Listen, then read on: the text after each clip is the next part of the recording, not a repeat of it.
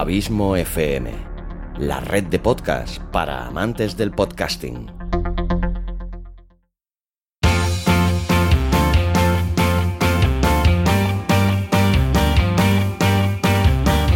Podcasting para principiantes. Con todos vosotros, Xavi Villanueva.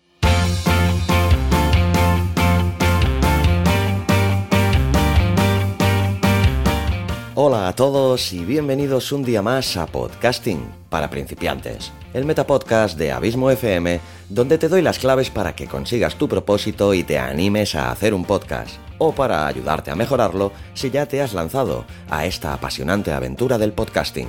Aquí también podrás estar al día de las principales noticias y novedades que depare la podcastfera. Todo esto y mucho más es Podcasting para principiantes, tu metapodcast, o eso espero.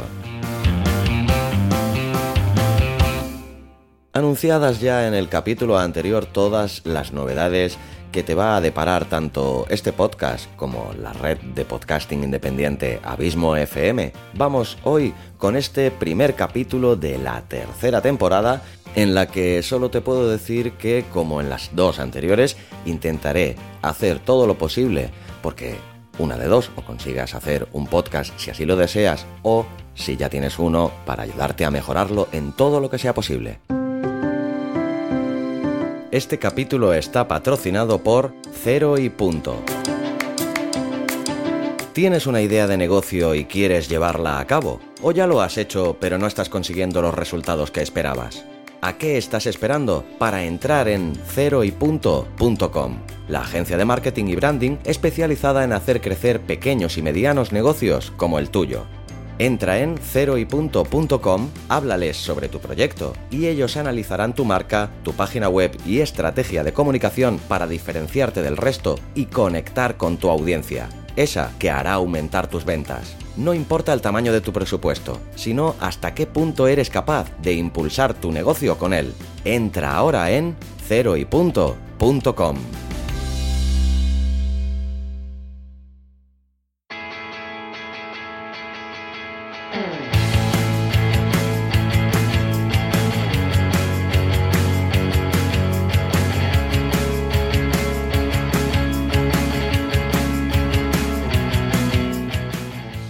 Pues en esta particular vuelta al cole de podcasting para principiantes, hoy te voy a hablar de otro tema crucial para el podcasting, como es el uso de la música en los podcasts. Ya que este es uno de los recursos más utilizados para conseguir transmitir un mensaje, además de con la palabra. Se trata de una técnica ya utilizada en medios tradicionales como la radio, en la que siempre ha tenido un efecto sobre el oyente en función de lo que se pretenda transmitir. En el caso de los podcasts, es un recurso que aporta dinamismo al mensaje, que lo convierte en fluido y ameno para el oyente. La música en el podcasting puede tener fines puramente técnicos, como es el caso de las intros. Y es que la primera impresión cuenta mucho y una intro que atraiga la atención del oyente es el primer paso para que esa persona se quede a escucharte. Es, podríamos decirlo, la carta de presentación de tu contenido. También pueden usarse como cortinillas entre diferentes bloques o secciones de tu podcast. Eso sí, sin importar el uso que le des, debes asegurarte de que cuenta con la calidad suficiente para obtener un buen resultado sonidos limpios, sin ruido, claros, para transmitir todo aquello que tú quieras con ellos. Si vas a elegir música de fondo, asegúrate bien de que el nivel es el adecuado. En caso contrario, el oyente tendrá que luchar para escuchar lo que dices, en vez de percibir una música ambiental. Para ello es importante optar por canciones sin letra, preferiblemente ya que no taparán tu voz. En cualquier caso debes adecuar la elección de la música al contenido que va a acompañar, de manera que forme un todo perfectamente ensamblado. Si crees que es una tarea rápida y sencilla, debes saber que la elección de la música para acompañar un contenido requiere de tiempo para lograr el efecto que quieres y conseguir que encaje a la perfección. Tómate con calma y mucha seriedad el proceso de la elección de tu música, ya que de ello dependerá que aciertes o simplemente que escojas una canción que no haga honor a tu contenido. Ahora te quiero hablar de otro tema que es fundamental en el sentido de añadir músicas a tu podcast, como es el tema de los derechos de autor. Todos sabemos, o deberíamos de saber, que la música está protegida por los derechos de autor, un conjunto de normas que impiden que las creaciones de los autores se puedan usar sin su consentimiento.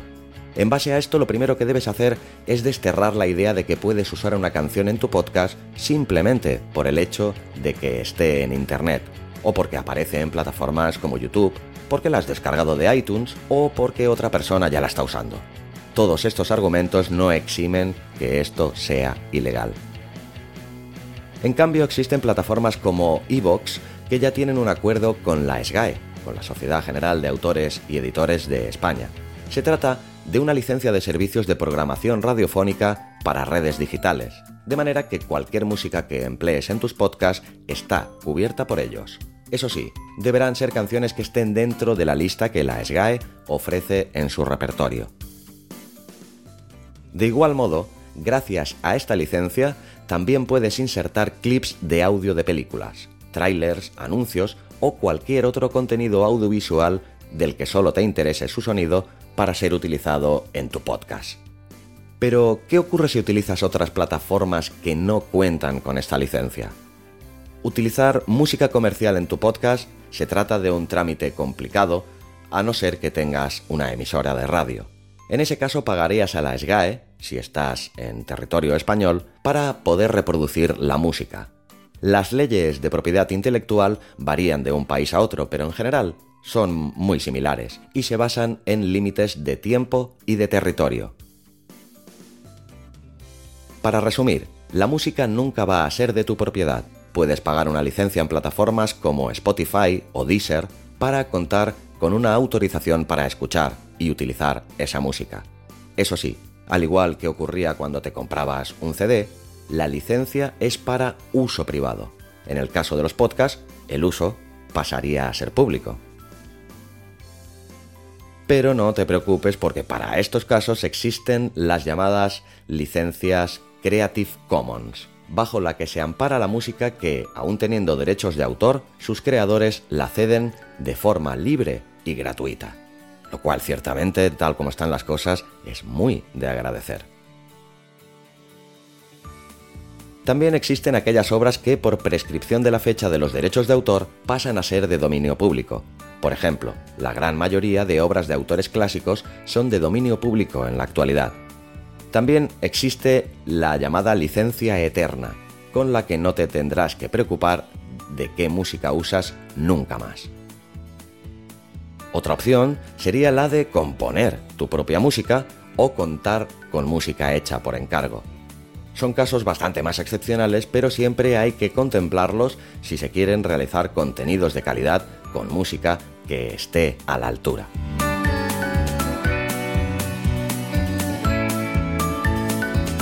¿Y qué ocurre si, aún sabiendo todo esto, utilizas música sin tener en cuenta los derechos de autor? Pues simplemente te diré que no debes hacerlo, pero en caso de que se te pase por alto o caigas en la tentación, lo más probable es que te llegue una reclamación para que elimines ese contenido que vulnera los derechos del creador. La ley también contempla que te soliciten una indemnización o que pagues de forma retroactiva por el tiempo que esa canción fue de uso público sin permiso. De todos modos, estas sanciones rara vez llegan a materializarse, bien porque los autores no llegan a enterarse del uso de su música en un podcast, ya que de esto dependerá del alcance y de la audiencia que tenga este podcast, o bien porque no les compensa entrar en trámites judiciales. Como ves, el uso de la música en tus podcasts requiere de una serie de cuidados para hacer las cosas bien. Por un lado, la forma en la que la incluyas tiene que responder a criterios relacionados con el contenido que incorpores en el podcast. Debe tener la calidad suficiente y ser agradable para el oyente. Por otro lado, debes de tener en cuenta los aspectos legales que protegen los derechos de autor para no incurrir en ilegalidades. Contar con música libre de derechos, como te he comentado antes, las licencias Creative Commons, o con licencias eternas, o con música propia, son las alternativas con las que cuentas para que la música en tus podcasts no te dé ningún problema y consigas transmitir con ella todo aquello que te propongas.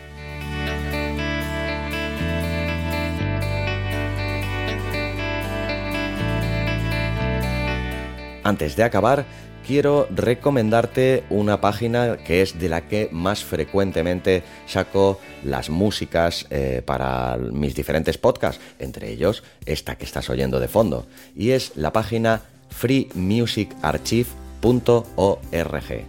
freemusicarchive.org. Te dejo esta dirección y otros datos que te puedan ser de tu interés en las notas del programa. Pues nada, te animo a que des vida a tu contenido y que ganes nuevos seguidores poniendo en práctica estos creo que valiosos consejos que te he dado sobre el uso de música en tus podcasts.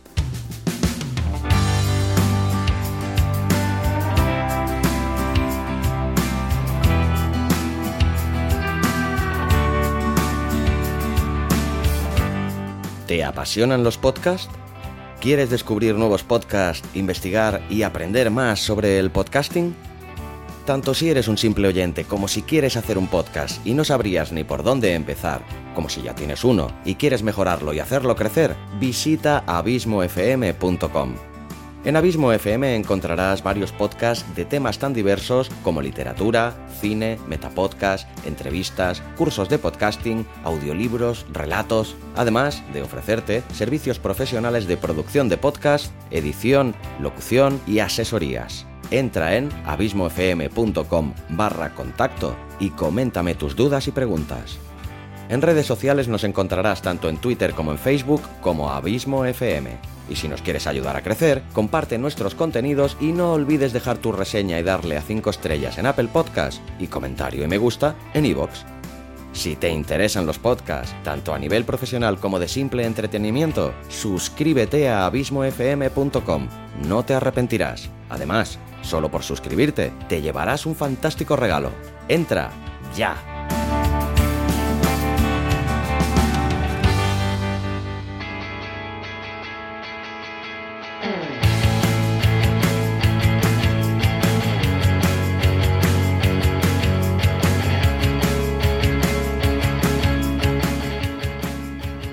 Pues nada, querido amigo y oyente de podcasting para principiantes, ha sido un placer volver a las andadas tras las vacaciones con este capítulo que espero que te haya sido de interés y que te sirva, como siempre, de mucha ayuda. Sin más que decir, te diré como siempre que tengas una semana fantástica y sobre todo, y como siempre, larga vida al podcasting.